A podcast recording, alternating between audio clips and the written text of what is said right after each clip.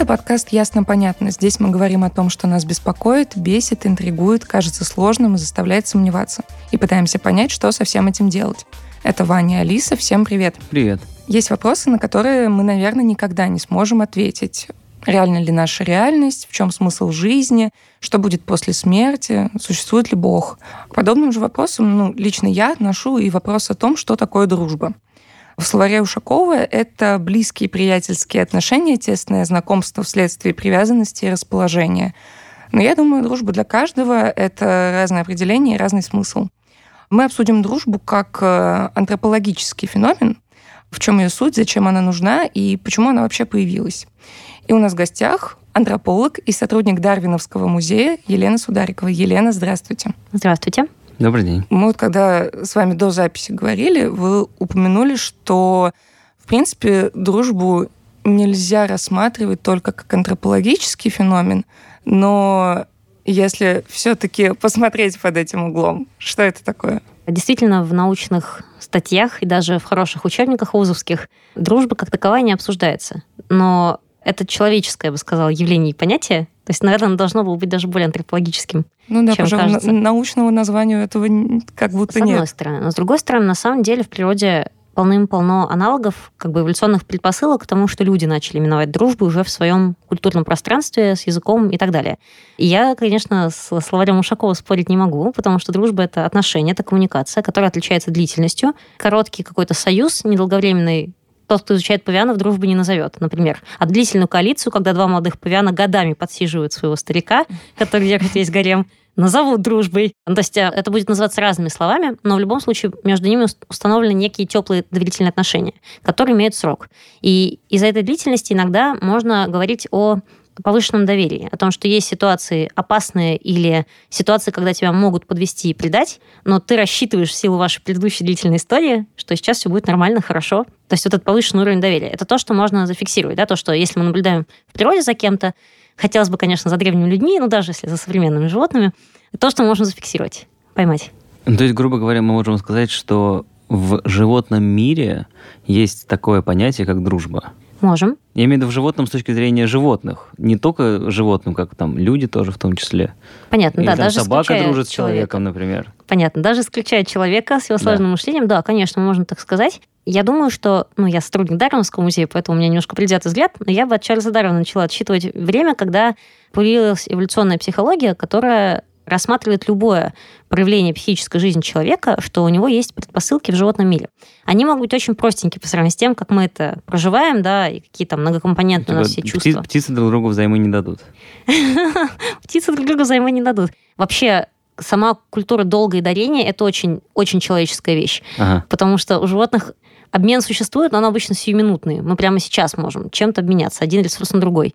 Вот. Но это не будет так, что сегодня я дам тебе и буду рассчитывать, что когда-нибудь у тебя будет больше, и ты дашь мне. Такого нет. И на таком уровне это уже чисто человеческая вещь. Но все-таки, даже если мы говорим про, э, ну, скажем так, род обезьян, то, в принципе, у них есть такое, что, ага, вот та обезьяна – это мой друг, а вон та обезьяна – это Булли, который все, все детство меня бьет. У обезьян очень много социальных структур. Вообще, когда я думала об этом подкасте, о том, что мы сегодня будем писать, какую-то внутреннюю рефлексию все равно приходится провести предварительно. Я думала о том, что дружба — это порождение животных, у которых есть социальный строй. Собственно, поэтому для многих птиц мы не фиксируем дружбу, потому что они либо одиночные, либо они кратковременно парные, пока строят гнезда, пока ловят птенцов. А Но- стаи? Похожи на стада у млекопитающих, потому что животные редко коммуницируют вообще между собой. У них очень плотная конкуренция, за счет того, что они рядом, у них лучшая выживаемость против хищников. Мгм. У них- то есть у них есть бонус в том, чтобы находиться рядом, но у них нет личных связей никаких, как у многих зебр. Да, их 10 тысяч рядом на одном пастбище в саванне, Мгм. но у них личных эмоций никому нет, кроме некоторых мам и детей, которые еще маленькие. То есть, грубо говоря, они такие, я не знаю, моя это стая или нет, но похожу с Их ними. это вообще не волнует. Они такие, Ага. так, тут рисунок такой же, как у меня, поэтому я буду стоять рядом и сливаться с ними единым узором, чтобы леопард А. Как в Мадагаскаре втором надо, было, там стояла такая огромная толпа зебр, и они все были друг на друга похожи, говорили одно и то же, но никак между собой почти не коммуницировали. В том-то и дело. Дружба — это, в принципе, порождение животных с высокой социальностью. Высокая социальность, когда у тебя есть группа животных, 3 плюс желательно, а лучше 5 плюс, и у них есть личные отношения. Они могут быть враждебны. Ты, то, о чем ты говоришь, о том, что кто-то булли, кто-то друг, да, с кем-то mm-hmm. у нас уже долго такая история, кто-то меня в детстве прессовал, и я это до сих пор помню. Сейчас он уже не может меня трогать, я большой, но я все помню, что тогда было. Такие истории возможны у обезьян, но не у всех, потому что зависит от того, как устроена группа. И а, не всегда имеет отношение то, что ты помнишь. То есть супер важный акт общения в любой социальной группе это прощение. И то, что ну, как бы у всех бывают разные кризисы, в общем, конфликты, терки самого разного рода, иногда довольно кровавые. Если все закончилось, по идее, нужно уметь прощать. И на этом строится даже у довольно примитивных обезьян на этом строится часть социальной коммуникации. И этому признан способствовать груминг. То, что приматы друг друга много трогают, угу. вычесывают из шерсти разных беспозвоночных это ритуал прощения. У груминга много социальных функций. Вот у людей есть э, много разного приятного поведения. Я могу улыбнуться, я могу что-то приятное, вкусное подарить, я могу сказать какой-то комплимент. То есть я могу не трогать человека руками и все-таки как-то улучшить его настроение, ну, хотя бы немножко, если я вижу, что что-то не в порядке. У нас с ним или у него самого по себе. Если я обезьяна, я не разговариваю, если, если я другая обезьяна, кроме людей. Вот. Mm-hmm. Поэтому все сводится к тактильным контактам, потому что, да, если я, наверное, могу поделиться чем-то вкусным, но это очень дорогой подарок в реальном мире, э, в настоящей саванне, в настоящем тропическом лесу делиться едой, это очень-очень-очень дорого. А потрогать кого-то, погладить, это дешево. И это способ примирения. Ну, то есть у груминга много функций, он вообще налаживает отношения, но в том числе это про прощение, про то, что у нас были конфликты, а, но мы как-то их решили. То есть все осталось как было или все изменилось, проехали, двигаемся дальше. Супер важная опция, про которую люди часто забывают, как в личной жизни, так и в социальной, к сожалению. Но вообще полезная вещь. Ссоры бывают, не всякое приводит к раздору навеки, и что даже у тех же павианов, которые супер агрессивные и живут огромными группами, даже у них вооруженная потасовка, когда молодой самец пытается свергнуть главу гарема, например, mm и не преуспевает, потому что тот много в своей жизни дрался, и уже этих молодых уже нащелкал, в общем, десятки. И новая вот эта попытка, она его особенно не пугает. После этого все равно молодой, скорее всего, вернется в какой-то момент, встанет в такую униженную достаточно позу, старший его почистит, потреплет по шкурке, и у них будет все снова гладко. То есть не факт, что они это забудут, угу. старший будет уже знать, кто претендует сейчас на это место. Угу. Вот. Ну, будет, скорее всего, повышенное внимание проявлять. Но, по крайней мере, у них не будет прямого конфликта. Они его погасят. Вот. Длительные дружеские отношения мы встречаем у тех, у кого социальность максимально сложная. Вот у человекообразных обезьян классный вот пример дружбы. Самый интересный, мне кажется, случай фиксируется у шимпанзе потому что у них в группах несколько самцов, несколько самок, иногда до десятка, до пары десятков, но редко большие группы держатся обычно все-таки в пределах там, 10-12 особей. И это очень жесткая конкурентная среда. На самом деле шимпанзе обыкновенно это довольно грубые и злые животные, которые хорошо охотятся, которые, как и мы, решают проблемы кулаками, которые, как и мы, иногда убивают сородичей. Не у всякого вида в природе это встретишь, но вот у шимпанзе тоже бывает. И при этом у них бывают коалиции между самцами, у них очень поддерживают друг друга самки, и у них бывают удивительные примеры, вот то, что в природе редко встречается, когда самка и самец дружат. Особенно часто это бывает, когда самец пожилой, и он уже вышел из вот этой иерархической борьбы. И, в общем, ну, как старик в племени, да, он угу. так более-менее доживает свои, ну, ему там 30 или 35 лет, я думаю, да, вот он где-то как я. вот. И уже он сильно изъеден болезнями и паразитами, на самом деле, то, что он живет в тропическом ну, То есть, можно сказать, что обезьян примерно отношение к возрасту, как у наших классиков 18 века. Да. 35 типа, лет уже старик. Да, да. А все-таки, если мы говорим с точки зрения дружбы, у нашего вида, у людей, скажем так, все равно мы немножечко разделяем это понятие. И для этого даже создано несколько слов. То есть есть, например, друг, есть. который каждый, ага. соответственно, называет себе там другом по-своему. Там, не знаю, что там, дружим с детства, например там, с первого класса вместе. Есть, например, там знакомый, есть товарищ. Ну, в общем, разные, так сказать, социальные формы. Приятель. Типа дру- дружествования. Да-да-да.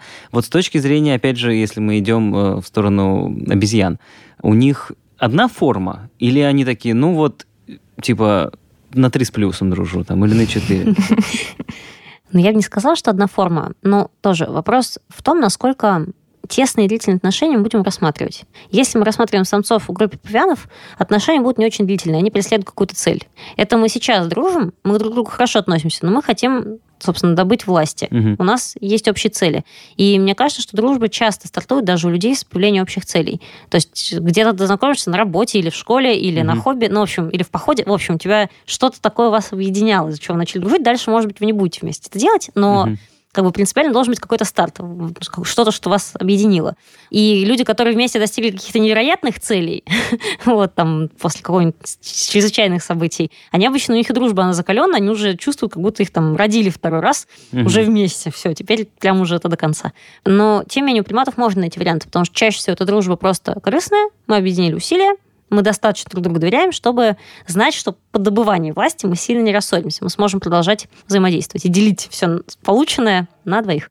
Вот, есть более тесные разные связи. Ну, у тех же шимпанзе у них бывают очень нежные отношения, когда пожилой самец помогает самке выращивать молоденькую дочку. Когда она вырастает, он с ней дружит, и они никогда не спариваются. То есть у них нет э, интимных отношений. Угу. Но тем не менее, но когда она рожает ребенка, он помогает ей растить, ну, как бы внучку получается. Хотя никто из них может ему не быть родственницей. Все так устроено, что он, самцы шимпанзе никогда не знают, есть ли у них дети. Они точно знают, есть ли у них половые связи, угу. но они никогда не знают, есть ли в результате дети или нет. Чьи, чьи дети рождаются вот сейчас здесь вокруг нас. Удобно Поэтому... для самцов. А, да, но не очень, элементов, не очень удобно для вида, потому что шимпанзе вымирают собственно, во многом потому, что нет отцовского вклада в потомство. То есть в этой системе есть свои издержки, скажем так. Мы преуспели больше. А, хорошо, а если мы говорим все-таки, э, скажем так, обезьяны чуть более Похоже на Хорошо, да, да, да. Они все-таки чуть поумнее, будем так говорить. Да. А вот если мы говорим все-таки, например, про тех же условных копытных, к примеру, или вообще про условных насекомых, которые тоже живут. Ну, не те, которые поодиночке там где-то лазят, да. а вот которые живут стаей. Там, не знаю, взять муравейник. Муравьи могут дружить друг с другом? Если бы у вас сидел энтомолог в студии, ага. он бы страшно меня закидал, наверное, тапками. Но вообще-то для насекомых у них совсем другое строение нервной системы, и само развитие ментальных способностей шло совсем в другую сторону. У них шло по пути усложнения инстинктов. Сам отбор шел на то, чтобы инстинкты были более сложные. Настолько сложные, что ты можешь построить улей. Это очень сложная архитектурная комбинация, но тем не менее они ее не придумывают. Они mm строят ее наиболее ну, типа математически удобным образом, да, некоторым, который делается. отбирался. Да не осмысляя это. И поэтому у позвоночных, в принципе, развитие интеллекта шло в сторону научения, в сторону того, что ты наживаешь какой-то личный опыт, смотришь на чужой личный опыт, все это комбинируешь принимаешь решение, зависит как бы от... Ну, это не совсем, конечно, свобода воли будет, но, тем не менее, относительно свободно. У тебя нет жестко заданного инстинкта, как ты должен себя вести в том или ином случае. Опять же, у тебя могут быть какие-то инстинкты, у бобров есть инстинктивное построение плотин. Но как бобры между собой дружат, кто там, какую самку ты пригласишь в эту свою хатку и так далее, это уже твое личное дело, и выбирать нужно основываясь на каких-то предпочтениях. Вот. Хотя жизненный опыт бобра не очень велик, и живут они не очень долго, это грызуны. А я всегда думал, что бобры, они семьями строят свои хаты. А, Нет? Да, но всегда хорошо начать самому и показать, как ты уже хорош. А-а-а. Потому что это, это твои дополнительные баллы. Кроме того, что ты сам по себе обладаешь каким-то габитусом и характером. У тебя еще есть вот, ну, на начало, начало недвижки, да, то есть ты место в районе уже Вой, нашел. Войковской, понятно.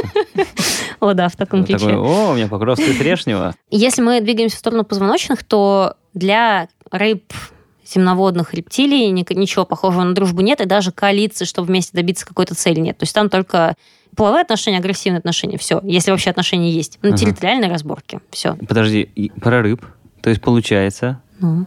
в поисках Немо это полностью Нас, нас, нас слушают дети? Если слушают, я отказываюсь отвечать на этот вопрос. Вряд ли. Уберите, пожалуйста, детей от... Где вы слушаете? От, от наушников. наушников. Да.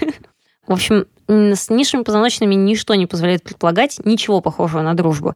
Если мы двигаемся к птицам млекопитающим, уже что-то похожее бывает. Но для птиц, я, например, ну я по ним не спец, млекопитающих понимаю лучше. Но тем не менее, у меня довольно широкий объем знаний из работы в музее. Я не знаю примеров птиц, которые дружат, даже на какое-то время. Но у птиц есть зато прошивка под любовь. Вот под дружбу нет, но зато под любовь есть. То есть у них бывают парные отношения, длительные, верность бывает до гроба, это, кстати, не, не, нет такого, чтобы целый вида это было правилом, но такие случаи встречаются. А как же вот эта распространенная байка о том, что лебеди И, любят, кстати, любят, тоже любят друг друга всю жизнь? Ну, потому что у них это довольно часто так, по сравнению со всеми остальными животными, включая птиц. Но при этом, в общем, если в эту историю углубляться, там будет очень много разных издержек, потому что все-таки в ряде случаев партнеры меняются. И самец заводит другую самку, самка заводит другого самца, или просто на вид кого-то покруче уходит, угу. а, во-первых. Во-вторых, огромный процент яиц не от тех самцов. То есть, конечно, это пара, любящая и верная друг другу на протяжении всех тех лет, что они проживут, но самка кладки кладет от местного альфа-самца. Угу. Просто с а этим, а, а самец... с этим парнем они вместе их просто а, растят. А самец да. не в курсе, как правило? Или в курсе он такой, ну, как бы обычно, Почему если... дети не похожи есть, на меня? Есть случаи, ну, этого он не видит, они похожи. Лебеди довольно похожи внешне, к счастью. Вот. Это, Можно? это, это моя женщина или это местный парень какой-то? Да, ладно.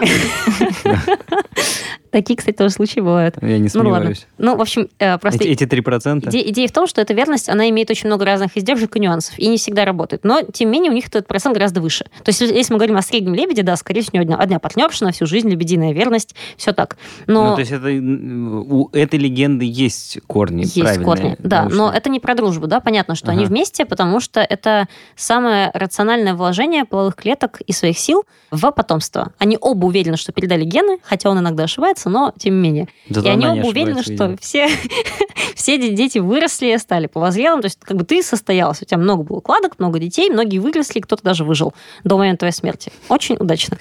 О, у нас все выжили. Ну, мы, кстати, вот сейчас говорим про лебедей, и кажется, ну, когда, опять же, даже затрагивается лебединая верность, что это больше про любовь. Как именно, будто между именно. ними. Это не про дружбу. И даже если два- вы увидите двух лебедей-самцов, которые нежно чистят друг другу перья, это тоже про любовь и не про дружбу. И цель, которую они преследуют, это просто очень плотная популяция птиц на озере, на водоеме, когда самок на всех более-менее не хватает, Мгм. а как бы контур любви у тебя по весне все равно работает. Ты ищешь партнера, у тебя должна быть пара. Ты некомфортно себя чувствуешь, все нормальные лебеди по парам. Мгм. Ты себя чувствуешь очень некомфортно в этой ситуации. И если вас двое таких пацанов, ну ничего, как бы это не придет никаким результатом, но, по крайней мере, вы будете смотреться так же нормально, как и все остальные. Как не выделяться? В случае лебедей вот так не выделяться. Вот. Очень удобно. Вот. Если мы перейдем к млекопитающим, то есть у птиц Дружбы нет. Есть любовь разная у разных видов, и есть еще, бывают корыстные общие цели, бывают птицы, которые друг другу помогают. Например, многие птицы в Южной Америке любят медоуказчиков, не в Южной, в Африке они их любят, потому что медоуказчики – это птицы, которые разоряют пчелиные ульи. И тусоваться рядом с ними очень хорошо, и преследовать их хорошо, потому что ты найдешь много воска, как бы яиц пчелиных, самих пчелос. Ну, в общем, это очень выгодно, потому что один маленький медоуказчик, он знает, где улей, но он не, все это не съест. И он даже всю свою жизнь все это съесть не сможет. Поэтому это как бы тот, за кем нужно смотреть. Но это корыстный интерес, да, понятно. Личного отношения к этому медоуказчику никого нет. Просто все, у кого есть немножко хотя бы мозгов в голове, включая, там, например, медоедов, млекопитающих, понимают, что нужно наблюдать за этой То птичкой. Она очень хорошо... раз- Все вот эти милые видео, где собачка дружит с попугаем, где, я не знаю, там э, попугай дружит с кошкой, кошка дружит там с выдрой. Это все Я они... не видел такого видео. Нет, это... Ну, с выдрой это, это я уже выдумала, окей. Остальные точно есть. Я знаю только одну историю любви. Ладно, дружбы. Это, Тигр и козел. да, Ну, конечно. в Амурском зоопарке. А здесь вступает в дело другой фактор. У млекопитающих дружба бывает, но в живом мире мы ее встречаем довольно редко. Чем ближе к человеку, хотя мы хотели это уйти, тем чаще мы ее видим. И не только в смысле, что с человеком дружить и все такое, а в смысле в условиях, которые он создал, в зоопарках, заповедниках, лабораториях, ну вот тоже у себя дома, если человек несколько животных сводит, те же вот собака, попугай. Да, конечно, у них могут быть какие-то чувства друг к другу, потому что попугаи стайные птички, собаки стайные животные. У них у обоих есть некий социальный контур, который они могут удовлетворять, в принципе. Он у них А, есть. Это как И если общий вы- критерий дружбы, который Поэт- их может объединять. поэтому А вы, их, обычно, вы их э, вдвоем запираете в квартире, когда вы ходите на работу. Ну, они вынуждены друг с другом коммуницировать, им больше не с кем. э, кошка, которая сама по себе гуляет, дружит с папой. Кошки вообще к дружбе не способны. Кошки одиночные хищники, идеальные машины для убийства. Это правда. Эволюционно они... То есть мы их очень любим, они супер милые, все понятно. Они нас очень хорошо домашнили в наших домах. Вот, это здорово. Но их уровень ответственности и вовлеченности в отношения с людьми не то, что ноль, пробивает по-моему. Да, это правда. Ну хорошо, предположим, ладно, животные, вот они дружат чаще, постоку поскольку этого требует либо их э, тусовочка, Мгм. либо потому что это выгодно. А у людей изначально тогда как это по такой же причине появилось? Появилось, скорее всего, да, но это если мы касаемся доречевой истории человека. Вот до появления речи, скорее всего, на этом уровне коммуникации дружба была как у собак, как у павианов. То есть, да, есть какие-то цели, которые преследуете, а еще у вас есть, у вас довольно большие мозги, и есть личный жизненный опыт. И вы знаете, кто вам несколько раз в жизни помогал, относитесь к нему в целом довольно тепло, ну, заинтересован в том, чтобы он там не страдал сильно. И, в общем, в общем, как-то так. Он, конечно, на втором месте после меня самого любимого, но Мгм. все-таки довольно ценный человек. И я бы, кстати, сказала, что для многих сообществ млекопитающих, вот то, о чем ты говорил, нет градации там друг, приятель, коллега, товарищ, там, Мгм. знакомый. Вот. А что есть просто те, кто, ну, скорее лежат в теплую сторону, это хорошие ребята, они помогали, я им помогала, в общем, все на мази. И те, кто лежат в холодную сторону, кто мне уже вредил. И... Им я доверять не могу. Ну, вероятно, да. И, кстати, кажется, что обезьян со вторым гораздо хуже. То есть, что они за счет груминга и прощения легче ну, как бы легче оставлять негативный опыт позади. То есть ты мне три раза помог, потом два раза меня подвел. В следующий раз, хм, пожалуй, я буду снова тебе доверять, потому что последний раз, когда меня подвел, мы друг другу погрумили, все было нормально, в общем. Кажется, мы решили эту проблему, и, в общем, снова можно доверять в таком духе. Злопамятность в этом смысле выглядит как эволюционная наработка, как нечто, mm-hmm. что мы приобрели а, в ходе развития, усложнений и так далее. Хотя можно спорить о ее пользе. Ну, видимо, какая-то есть, раз она прижилась. Все сильно меняется, когда люди начинают разговаривать и описывать мир. Тут у лингвистов сильно данные расходятся, но последние 200 тысяч лет мы почти наверняка разговариваем, ну, прям словами, предложениями, то есть как-то сложно о мире что-то можем высказаться, об абстрактном о чем-то сказать. Последние 500 тысяч лет уже было достаточно много средств, как морфологических в строении гортани, а, рта, так и как бы, нейробиологические да, в строении мозга уже были предпосылки. Может быть, люди могли использовать хотя бы отдельные обозначения, ну, то есть как-то сложнее общаться, чем обезьяны в природе. То есть до этого, до 500 тысяч лет назад, это жесты, рычание, мычание, ну, как бы главное проявить свои эмоции и, в общем, показать, подойди, отойди, положи, отдай. Вот. Ну, в общем, не, ну, ограниченное количество вещей, которые, как наши маленькие дети, пока не разговаривают, тоже жестами, глазами и криком вполне могут обозначить, что надо сделать, чтобы они перестали так себя вести. С момента появления речи все становится сложным, потому что вторая сигнальная система, она же речь, делает мир очень сложным и очень многофакторным. А еще а, она, как бы, развитие речи тесно связано с развитием памяти. Мы очень много помним и знаем о мире, вообще мы люди в последние 100 тысяч лет, вот, и это сильно формирует разные там воззрения, предпочтения и так далее. Ну, и я просто знаю, что это делает все сложнее. Я могу дружить с человеком на основании каких-то общих интересов, очень отвлеченных от нашей жизни. Вот нет какой-то общей цели, не потому что мы с ним вместе на каное плаваем, угу. а потому что мы там один музыкальный жанр любим, и никто его не любит, какой-нибудь там харш или грандкор. никто не любит, а мы любим. И я могу на этой почве с ним уже дружиться, хотя нас, у нас будет мало общего, кроме этого, на самом деле, и, возможно, как бы конфликты. Просто мне всегда, с этой точки зрения, всегда нравилось, наверное, и, с другой стороны, всегда удивляло, когда э, люди, особенно в школе, вот э, в школе, там, в университете, такие, особенно когда там выпускники там, в 11 классе, ну, у нас еще кто-то в 9 выпускался, говорили, ну все, теперь мы будем обязательно общаться, будем всегда вместе. И всегда понятно же, что школа, что университет — это такая искусственно созданная история, и поэтому примеров того, что кто-то дружит со школы э, довольно давно и до сих пор, их все-таки меньше, чем тех, кто после школы э, перестает общаться. Просто потому, что это изначально не твой выбор. И тебя просто вынуждают дружить с теми, ну, потому что у тебя сейчас общая цель это, ну, закончить школу и не умереть, получается. Поистине. И, и соответственно, как бы, если мы говорим с точки зрения вот так, как таковой дружбы, дружбы-дружбы человеческой, то, получается, она э, вообще не основывается на ну, даже на банальном времени препровождении совместном. То есть она может случиться там, я не знаю, как по щелчку пальцев, например. Или нет? Я не думаю, что она может случиться по щелчку пальцев, и наоборот. Я думаю, что как раз люди иногда оказываются вынуждены подружиться и друг с другом очень сживаются. Я, правда, не могу сходу привести хороший научный пример. У меня в голове крутятся только разные фильмы и книги, и истории людей, которых жизнь вынудила оказаться вместе во взрослом возрасте. Ну, типа, у меня, у меня в голове ГУЛАГ, концлагеря и все такое, на самом деле. Но я просто виду, что и ты выбираешь из тех, кто рядом с тобой остался, того, кто тебе наиболее близок. Но зато у вас с ним и уровень доверия высочайший. Как в мирной жизни так этого не будет. И я думаю, что людей можно заставить подружиться. Хорошо. Можно ли сказать, что большая часть друзей – это вынужденная дружба?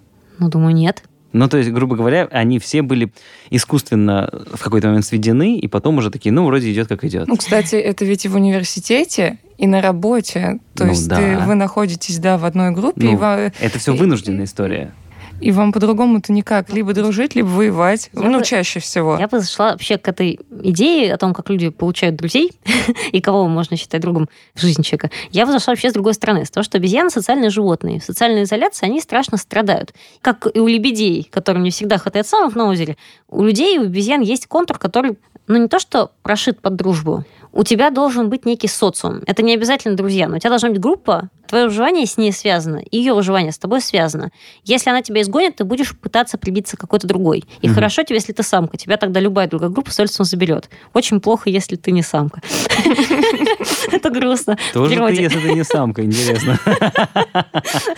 В общем, идея в том, что есть потребность в социуме. Дело не в том, что у обезьян есть потребность в близком друге, вот в котором можно открыть сердце. Обезьяны не разговаривают, им не нужно открывать сердце, им не так часто нужна помощь. Хотя вот как раз самкам тех многочисленных видов, у которых нет отцовского вклада, им как раз помощь нужна. И поэтому, когда тебя другие самки поддерживают, там, бездетные, или с маленьким детенышем ты его придержала, пока ты там пошла погрумилась или поела поплотнее, что-то такое, это всегда полезная помощь. А, ну, то есть эти дружеские акты, они улучшают жизнь обезьян.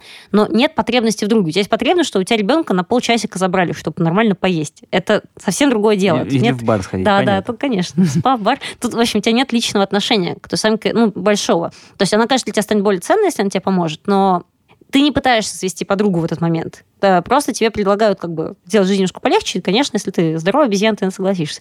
И у человека есть потребность в социуме, в том, что у него должно быть какое-то, грубо говоря, племя, какое-то место там понятное и какой-то набор взаимосвязей. Не обязательно, что это все будут друзья. Тоже, если у тебя какой-то большой коллектив, конечно, у тебя с кем-то будет недопонимание, распри и так далее. Ну, в смысле, mm-hmm. ни у кого идеально не бывает, и, в общем, это, это окей. Должны быть разные разный градус отношений. Это нормально для развития того же коллектива. Но идея в том, что у тебя потребность в социуме. Другое дело, что люди из-за того, что много, мне кажется, сил тратят на любовь и формирование истории вокруг нее в своей голове и в итоге биохимических историй тоже. Из-за этого они и дружбу пытаются наделить сверхзначением. Ну, потому что непонятно, вот мы живем в таком мире, что непонятно, кто твое племя, а если у тебя несколько друзей, и если еще знакомы, если у вас какая-то более-менее тусовка, угу. вроде как это мое племя. Ну, в смысле, это группа, где у меня с всеми довольно хорошие отношения, мы решали общие вопросы.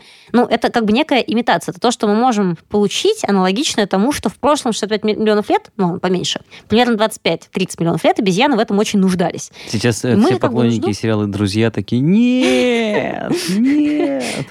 Ну, а идея в том, что любое эмоциональное понятие, оно за последние примерно 200 лет обросло огромным количеством культурных пластов и разных историй. И люди их э, к ней относятся очень некритично когда говоришь человеку что-то такое автоматическое, что любовь самое главное в жизни, он такой кивает, такой, ну да. Ну, как бы при этом ага. даже не задумываясь о том, что для него на самом деле самое главное в жизни, и сколько весит любовь в его конкретной жизни. Правда ли для него это самое главное? Угу. Правда ли это дороже, чем любимая компьютерная игра? Ну, не знаю, не знаю, тут как бы... Смотри, какая игра, короче. И смотря какая любовь, то ты делал. Но, в общем, идея в том, что из-за этого дружбу как бы ее сакрализируют очень в человеческом обществе, что это нечто, вот, друг это, ну, ну, не то, что прям святое, ну, что-то очень важное, без чего там ты не можешь. Угу. Ты не можешь без социума. На самом деле, как бы дружба это уже то, что, ну, наросло. То, как вот, то, о чем ты говорил, еще раз к этому вернусь, просто это очень хорошая мысль о градациях. О том, что, окей, у меня есть много знакомых, с которыми теплые отношения, но у меня есть несколько друзей, и с ними там мы дружим уже прям по-настоящему, там, вагон друг за друга готовы и так далее. Как правило, когда говорят про такую дружбу, говорят, что, ну, как будто бы дружба изменяется временем. То есть якобы говорят, что вот мы дружим 15 лет, и типа теперь уже вот мы... Значит, это глубокие типа отношения. это прям, да, это друг-друг. А если ты там условно с кем-то общаешься, ну, опять же, общаешься там mm. 2-3 года, так. то его еще сложно назвать другом, потому что у тебя же есть внутренняя градация, что вот есть друг 15-летней давности, скажем так, и друг двухлетней давности. А здесь интересно, это вот индивидуальная градация, то, о чем Ваня говорит, или все-таки градация у каждого существа как раз разная? Насколько я могу судить, есть социальный стереотип. Просто люди не всегда, в смысле стереотипа, а еще у нас у всех довольно короткая жизнь и довольно насыщенная, и мы не всегда успеваем весь массив прямо уж осмыслить, каждую сказанную нам за нашу жизнь фразочку, каждое клише. Есть э, стереотип, что дружба проверяется временем, что mm-hmm. если ты дружишь не 2 года, а 15, это настоящий друг, с ним там тырпыры. Но при этом процент друзей, которые совершили предательство которое разрушило твою жизнь. На десятом году дружбы, пятнадцатом и сороковом оно весьма высоко. Люди меняются, пока ты с ними дружишь. И жизнь меняет нас всех. Поэтому то, что ты 15 лет дружил, ты, может быть, несколько раз с разными людьми в это время на самом деле дружил немножко. И сейчас это совсем не тот человек, с которым ты начинал. Вообще, и ты сам уже не тот. Поэтому это как раз сложный вопрос. Но есть социальный стереотип. То есть люди по умолчанию должны верить в то, что, как это в школе проговаривается или косвенно дают взрослые понять, дружба проверяется годами. Все. И ты mm это как бы на подкорке ну, это как, как, типа, любовь это главное, и дружба да, проверяется ну, я просто к тому, что это стереотипы. Они mm не обязаны работать. Они могут работать. Когда человек верит в них, они чаще работают, скажем так. Ага. Но это не реальный закон существования общества. Вот, реальный закон про то, что дружба – это ситуация, в которой оба одинаково вовлечены, и готовы не предавать, даже в сложных ситуациях. Это может очень быстро сформироваться технически. Мог, может быть, совпадение, что вот, как ты сказал, по щелчку, что встретил человека, и вы с ним такие ну, братаны, вообще неожиданно. Угу. Все ваше общение, оно все супер положительное. Потом, когда сложная ситуация, вы ее проходите с доблестью. И тогда даже на очень коротком временном интервале будет ощущение истины, дружбы, глубокой и важной. Длительность, э, на самом деле, не так важна, как ей придают значение, но таково общественное мнение, что если человек тебе 15 лет не предавал, наверное, он сможет еще 15 не предавать. Просто есть же вот это вот э, тоже, опять же, постоянная история о том, что вот там в детстве так было много друзей, и там, условно, в студенчестве те, все, а потом, чем становишься старше, тем друзей как будто все бы... Меньше, да, меньше, друзей меньше. все меньше и меньше. И ты такой, вот, наверное, дело в во мне, может я не знаю, в чем это же тоже не я не просто придумал сейчас, это же тоже есть такая тенденция, скажем так, с возрастом, что люди, причем какие-то там условные друзья, с которые могли и в школе, и в университете быть довольно близкими людьми, просто потом в какой-то момент, там, не знаю, за полгода все, вы перестали общаться, и как будто бы ты такой, ну да, вот общались. Ну да, казалось, что вы best friends forever, а все уже там через допустим, 10 лет, вы вообще не знаете, что друг у друга в жизни. Вот это вообще как происходит именно у людей, почему так происходит? Мне супер трудно судить, потому что я не видела ни одной статьи, которая бы исследовала, ну, как социологический срез, да, сколько людей, которые дружили в школе, продолжают дружить после. С одной стороны. С другой стороны, для меня и ваши конкретные слова, они сложны, потому что, например, у меня не было друзей до 18 лет, у меня не было друзей в детстве, и у меня их не было в школе, я супер ненавидела людей, и только в университете я начала понемножку дружить с отдельными, а сейчас у меня друзей довольно много, и я их очень люблю и к ним горячо отношусь. Поэтому для меня фраза в детстве, вот в детстве было не знаю, у меня в детстве были только книжки и, и рубка дров. Ничего такого не помню. И, и рубка друзей. книг. и рубка будущих книг, да. Я не к тому, что у меня сильно популярная распространенная жизненная история, просто имею в виду, что я думаю, на уровне стереотипа это тоже существует, но дети все время находятся в этом вынужденном вынужденной ситуации. Угу. Вот то, что ты не выбирал свою жизнь, да, тебя отвели куда-то в садик, в школу, ну, куда-то, в общем, день рождения кому-то. Ну, и, и ты теперь там существуешь. Если тебя даже отводят э, гулять на площадку перед домом, тебе там приходится и там общаться... проводится тимбилдинг. Это правда. И там, проходится, и, там, и там приходится дружить еще с теми, кто в твоем доме живет. Это правда. Но я просто имею в виду, что, да, в детстве у тебя, допустим, ну, у кого-то было много друзей, ну, так тебе не, не давали возможности побыть самому или выбирать себе людей. Ты был маленький, ты зависел от родителей, от района, где ты живешь, вот именно. В какие дети живут в твоем доме, в твоем дворе, и кто ходит в твою школу. Угу. От этого все точно зависело. То, мне кажется, что можно найти еще какой-то заметный процент людей в популяции, которые ни с кем в школе не дружили, а подвергались там мобингу и буллингу тому же. И они не могут сказать, что у меня в детстве было много друзей. Они могут сказать, что я с годами все-таки научился доверять людям и с кем-то начал дружить, несмотря на все, что было во дворе mm-hmm. и в школе. Вот, в таком духе. То есть разные будут истории.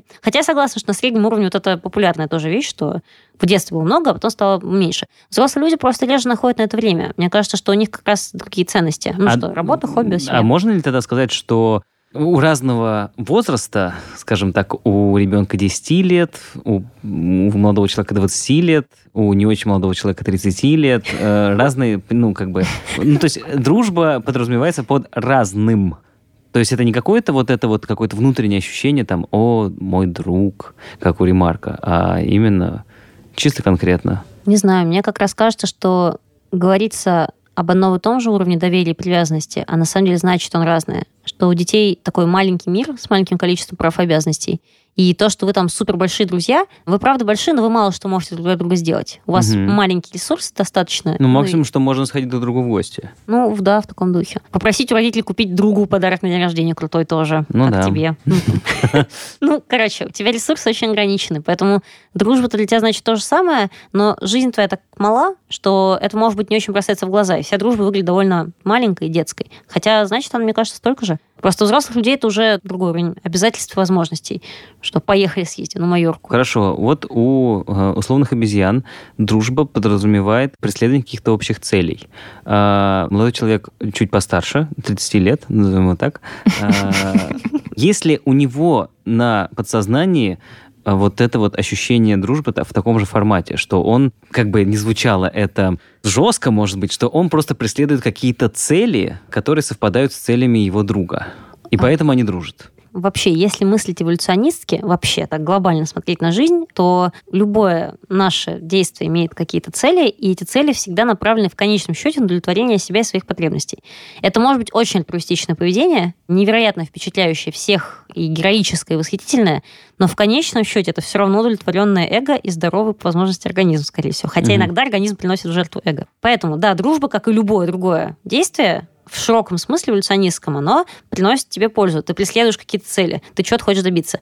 Другое дело в том, ну, как бы, что часто, ну, если твои цели с чьими-то еще совпадают, то это хорошая база вам работать вместе, трудиться.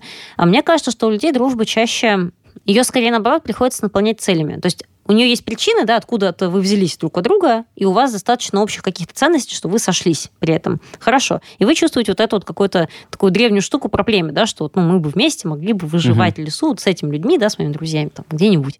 Вот, если бы пришлось. Хорошо, что не приходится, но технически как бы мы бы могли бы. Угу. Но при этом то, что вы дальше делаете с этими чувствами, с своими отношениями, если вы не занимаетесь одним каким-то тоже хобби или работой, вот у вас нет такого дела, и вы дружите каким-то другим образом, вы один раз познакомились, и дальше вы дружите из разных жизней. Дальше своих. вы уже больше похожи на собутыльников. Да, но вам придется находить общие цели. Вам придется ставить себе какие-то общие задачи, чтобы дружба двигалась. Можно ли сказать про дружбу, что это такая же история, как э, условно, когда говорят, что над отношениями надо работать. Что вот когда там пара, к примеру, я имею в виду сейчас больше, наверное, не про дружбу, а про отношения угу. мужчины и женщины, что нельзя просто взять, там, полюбить условно, первые пару лет поноситься в условно-любовной эйфории, а потом как-то все стихает, и вот нужно работать над отношениями, нужно там что-то придумывать, что-то делать, как это многие там, не знаю, семейные психологи, наверное, рекомендуют.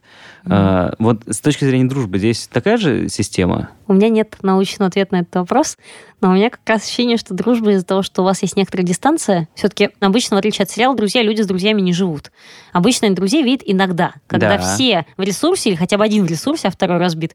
И, да. Ну или оба разбиты, тогда как раз плен собутыльников очень хорошо заходит. В общем, идея в том, что ваша дистанция, она позволяет вам сохранять некие насчет друг друга иллюзии. Восхищение можно нести годами другом, потому что вы не очень много времени проводите вместе. Угу. Романтические отношения в том формате, как их принято строить в нуклеарном, ну, в сообществе с нуклеарными семьями, это более тяжелая и болезненная история, потому что ты вынужден постоянно делить свою территорию с другой особью. Постоянно, не только в момент, когда эструс и овуляция, угу. а все время. И как бы это сопряжено, ну да, с разными там притирками, с поиском, а потом все равно приходится насыщать жизнь какими-то общими целями и задачами. Если вам вот именно после двух лет эйфории нужно продолжать быть вместе, да, придется что-то придумывать. Хотя мне не очень нравится вот этот оборот работы над отношениями. То есть я, конечно, многократно услышала, семейные психологи его тоже многократно используют, я с этим не спорю. Потому что мне кажется, должна быть, ну, не такая работа, что ты вот как на завод пришел, значит, позабивал огромные шайбы, там, не знаю, в огромные, короче, дыры огромным молотом, и весь измотанный ушел. Завод? Что это за завод такой? В общем, но э, я имею в виду, что как бы это скорее похоже на сад, на то, что вам ну, у нас появляется больше общих целей. Вам нужно что-то креп, делать, да, что-то пропалывать и что-то сажать, зачем-то ухаживать, это правда. Но что результат, ну, как бы, что и работа более легкая и приятная, чем прям работа. Вот. И, и во-вторых, результаты гораздо более видимы, потому что на заводе ты целый день работал, потом все твои детали увезли, и ты не видишь, ты отчужден от результатов всегда, как говорил дедушка Маркс. А в саду ты видишь, что ты создал конкретно, что вы создали. Как минимум ребенка. Ну, да, кому-то это интересно. Может ли человек вообще прожить без друзей? То есть э, не вот как в твоей истории до 18 лет, а вот действительно на протяжении всей своей жизни не заиметь ни одного друга и вполне себе спокойно чувствовать. Если друзей в том смысле, как мы сейчас с вами обсуждали, что такие супер братаны и вообще какие-то горячие сильные чувства, да, когда когда друг прям суперценный. Вот друзья первого эшелона, самые-самые дорогие и самые малочисленные. Наверное, без таких друзей человек может прожить свою жизнь. Хотя мне кажется, что он все равно будет наделять чувством близости и ценности либо домашних питомцев, либо, не знаю, технику, с которой он работает, либо какие-то у него будут выдуманные персонажи. То есть он создаст социум, обезьяне нужен социум. Просто, возможно, тебе придется создать в своей голове. Может, это будут люди там с форума, если ты хики, хики да, и не выходишь из дома. Ты сидишь за компьютером целыми днями. Ты там работаешь, и ты там живешь. И только открываешь дверь для доставщика еды. Все, в общем-то. Угу. В некотором смысле у тебя нет общения, но твой мозг считает, что у тебя есть общение, и их достаточно много. То есть у тебя все равно есть какие-то фигуры в твоей голове, с которым ты имеешь дело. Мгм. Родительские, неважно, даже если рядом с тобой нет, в твоей голове какие-то остатки от них все равно есть. И есть вот этот социум, который ты из кого-то ты можешь выбирать, у кого-то, с кем ты будешь как-то общаться. Даже если все это будет происходить в голове. Вспомним э, сразу фильм «Изгой», где он... Там мячик у него был, ну да? Он с А мячиком он у общался? мячик был друг, да? Ну, по-моему, да, Ну, он да. же там Вилсон кричал все. Сколько он там лет его кричал? Кстати, к вопросу о том, что мы заговорили о том, что пара притирается, и кто-то постоянно живет на твоей территории. Яркий пример того, когда там друзья нас так любят друг друга, я имею в виду в дружеском смысле, и они съезжаются, к примеру. И у меня было несколько примеров того, когда я жил с друзьями, и, как правило, либо это было довольно короткое время, либо мы переставали быть друзьями, потому что, как говорится, там э, лодка отношений разбилась о камни быта, Да, вот да. это вот все что-то. Да, там на самом деле появляется вот эта вот история про то, что этого человека становится слишком много в твоей Мгм. жизни, естественно, и там все условные иллюзии, даже если их, может быть, было немного, возможно, они пропадают. Но если мы говорим не о таких вот конкретных вещах, и все-таки э, там мы с человеком не живем вместе, и вот э, он существует, ты знаешь, что он существует, и там, не знаю, у приматов там, может быть, тоже кто-то где-то существует, и они не каждый день друг друга видят. Почему дружба может закончиться? Приматы в одной группе друг друга каждый день видят по много раз и очень много внимания друг на друга обращают. Но все-таки мне кажется, что у них Потому что- квартиры побольше, Э, как эм, минимум. Да, участки у них, конечно, больше наших квартир. Я просто имею в виду, что жизнь примата чем-то похожа на человека, который сидит целый день за сериалами, потому что ты очень много внимания, ты очень мало думаешь о себе, у тебя нет таких рефлексий, потому что нет речи. Мгм. Зато ты очень много думаешь о других и смотришь, кто с кем, как общается, о чем, где какие у нас намечаются коалиции, кто с кем враждует, кто где начал добывать пищу. Если кто-то приносит финики с одной и той же стороны третий раз, Мгм. ну, пора пойти за ним, потому что, очевидно, он нашел какой-то хороший источник.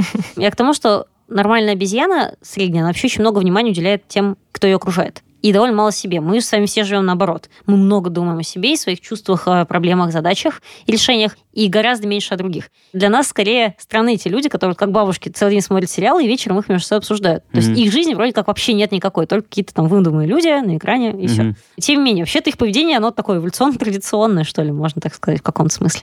Дружба заканчивается, ну, людей может просто развести территориально по времени, ну, в общем, простые физические факторы. И часто заканчивается какой-то конфликтной ситуацией, которая не нашла примирения. То есть какой-то кризис, который не закончился тем, что ну, оба нашли силы помириться. То, что обезьяны делают, как я уже говорила, весьма, весьма успешно. Ну, то есть здесь просто э, банальное эго.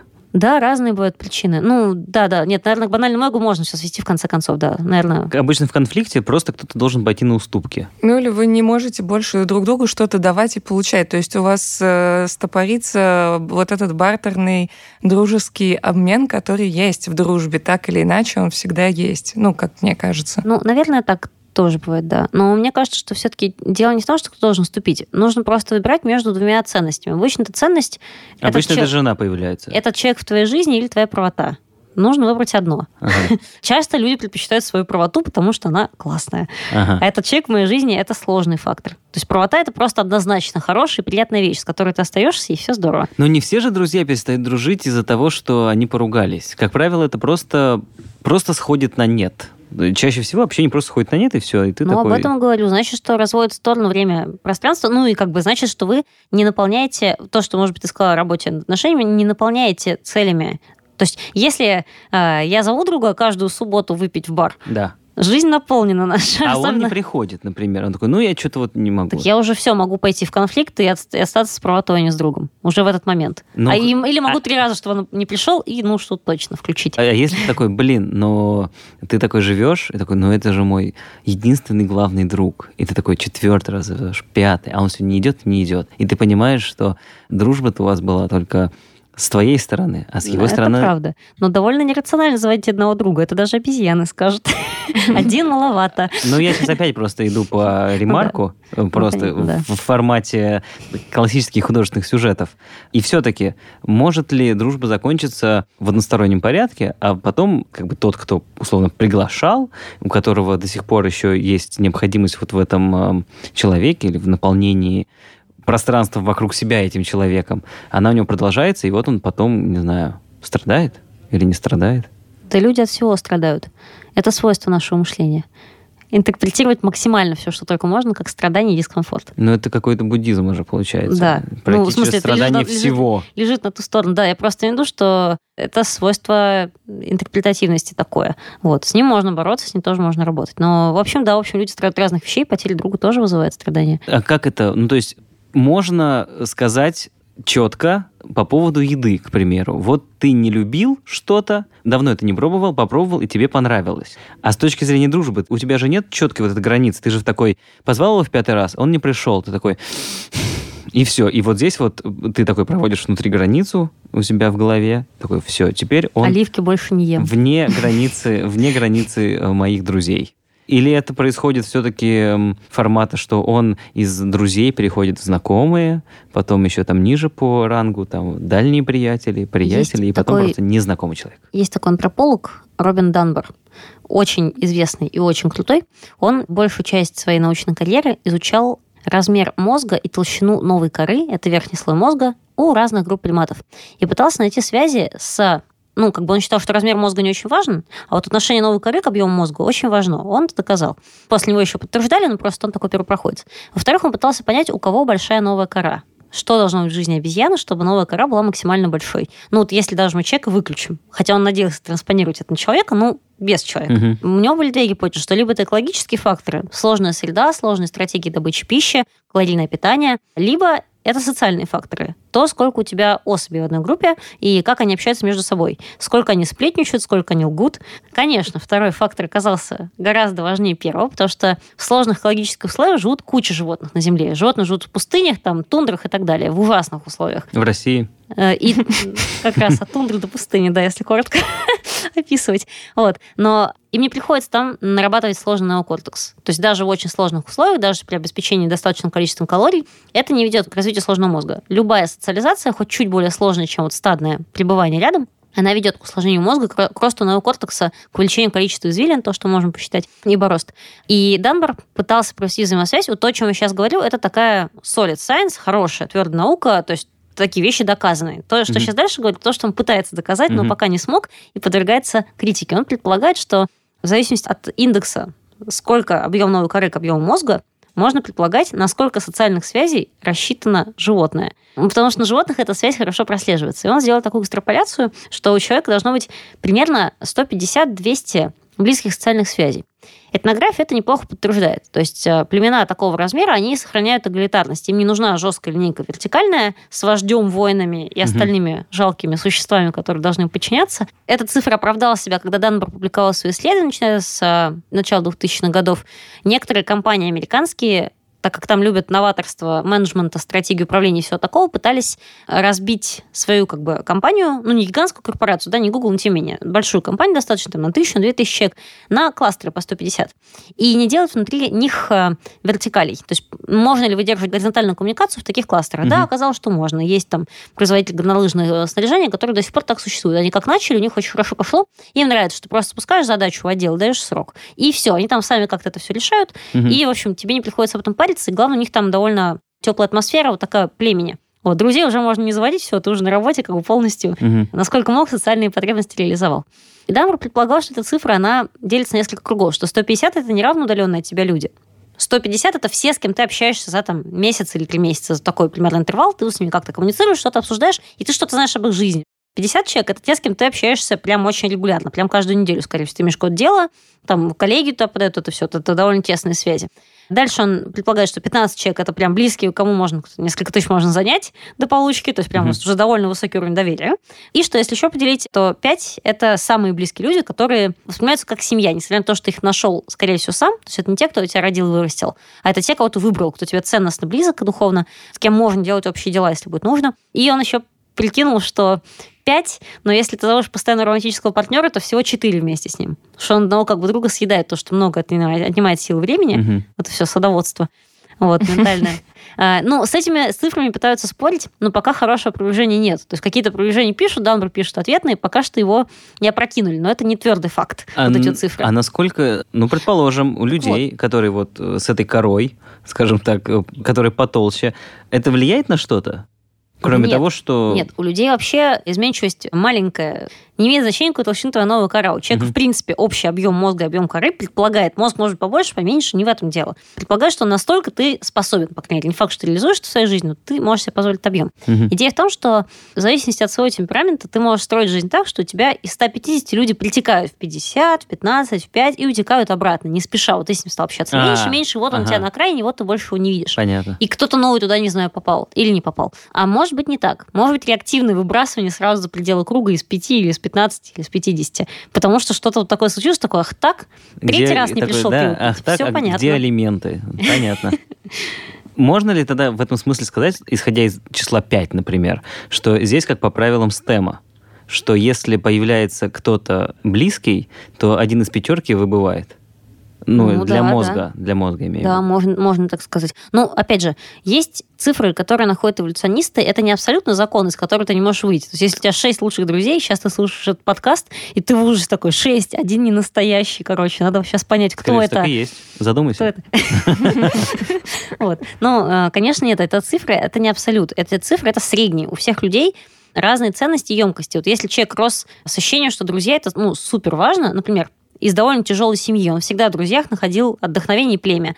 И для него это супер важные люди, потому что как бы семьи в каком-то смысле нет, даже если она Мгм. там еще жива, но все так плохо и тяжело, что это не работает. Эти люди, я не могу им доверять, любить их и с ними делать дела. Точно нет, несмотря на наши кровные связи. Человек с такими ценностями, он заведет себе 6 и 7 лучших друзей, и он будет тратить много сил, чтобы поддерживать связи, то есть проверять, как у них дела, слать им смешные мемы, это главный залог дружбы, очевидно. Мгм. Вот, поделиться чем-то прекрасным.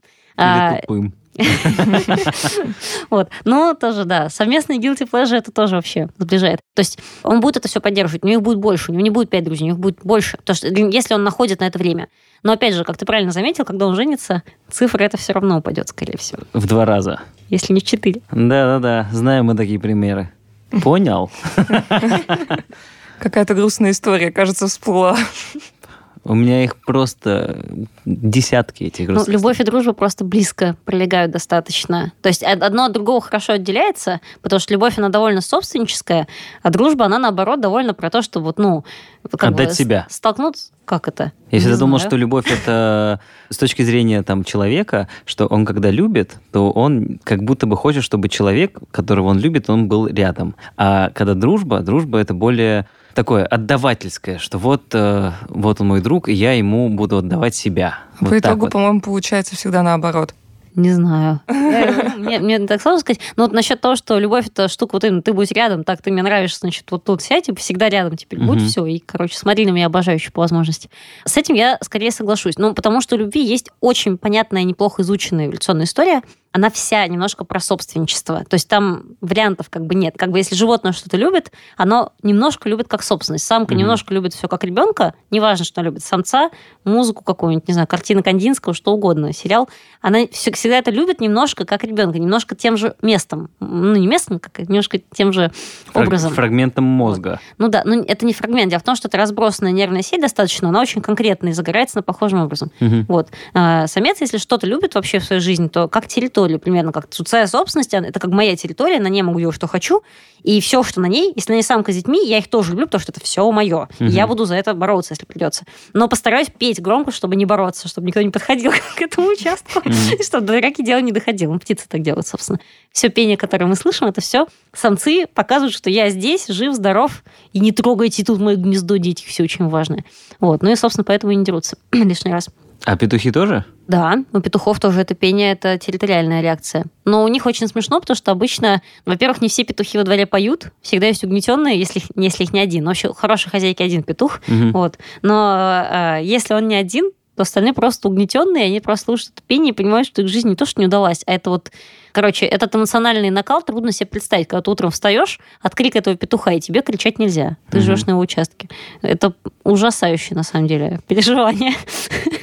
Ну, я вообще имею в виду, что любовь собственническая, дружба, я не знаю насчет того, что насколько она про отдать, но она, по крайней мере, точно про короткие взаимодействия, ну, то есть про большую дистанцию, про то, что ты, вы иногда видитесь, когда всем это удобно и всем от этого хорошо.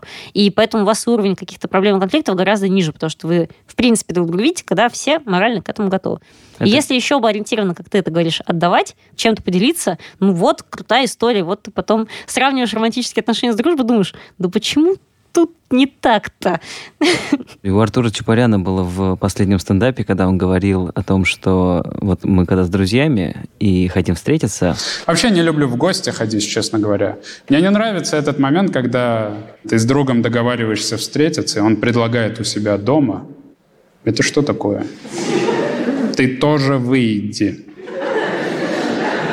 Как работает встреча? Я выхожу из дома и иду куда-то, и ты выходишь и идешь. И мы там такие, о, привет. Вот какое у меня сейчас условие, чтобы с другом дома встретиться. Друг едет ко мне, и мы вместе к нему едем. То есть это история про то, что в дружбе типа все 50 на 50. Вот в этом смысле. А в взаимоотношениях там может быть, наверное, другие процентные соотношения. Да нет, тоже должно быть 50 на 50. Не надо соглашаться на другие сделки. Но я сегодня только убедилась, что животные намного честнее людей. Странно, что ты об этом как бы в этом Я сомневалась. еще раз убедилась, что животные намного честнее людей. Ранее мы ясно понятно обсуждали еще более сложный вопрос, э, как мне кажется, чем дружба. Это любовь, ну, которую, собственно, мы не раз затронули сегодня. О любви, ее биохимии, философии, социологии можно послушать э, в выпуске под названием «Подкаст ясно понятно. Что такое любовь?». Лина и Ваня в нем обсуждали этот вечный вопрос с социологом Дмитрием Рогозиным. Его можно найти по заголовку на нашем сайте или в агрегаторах. Напомню, что о дружбе нам сегодня рассказывала антрополог и сотрудник Дарвиновского музея Елена Сударикова. Лена, спасибо большое. Спасибо вам. Спасибо. Было очень интересно. И с вами были Ваня и Алиса. Всем пока. Пока. Еще друга. Еще друга.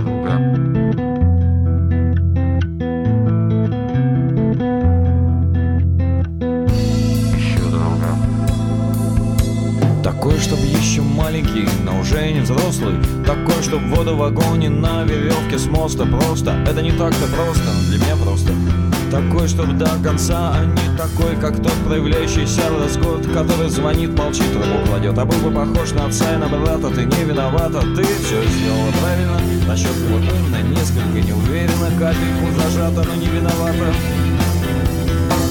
Я понимаю, что говорю об этом чуть-чуть с неверной интонацией, но я вас прошу, передайте по рации, что я ищу друга.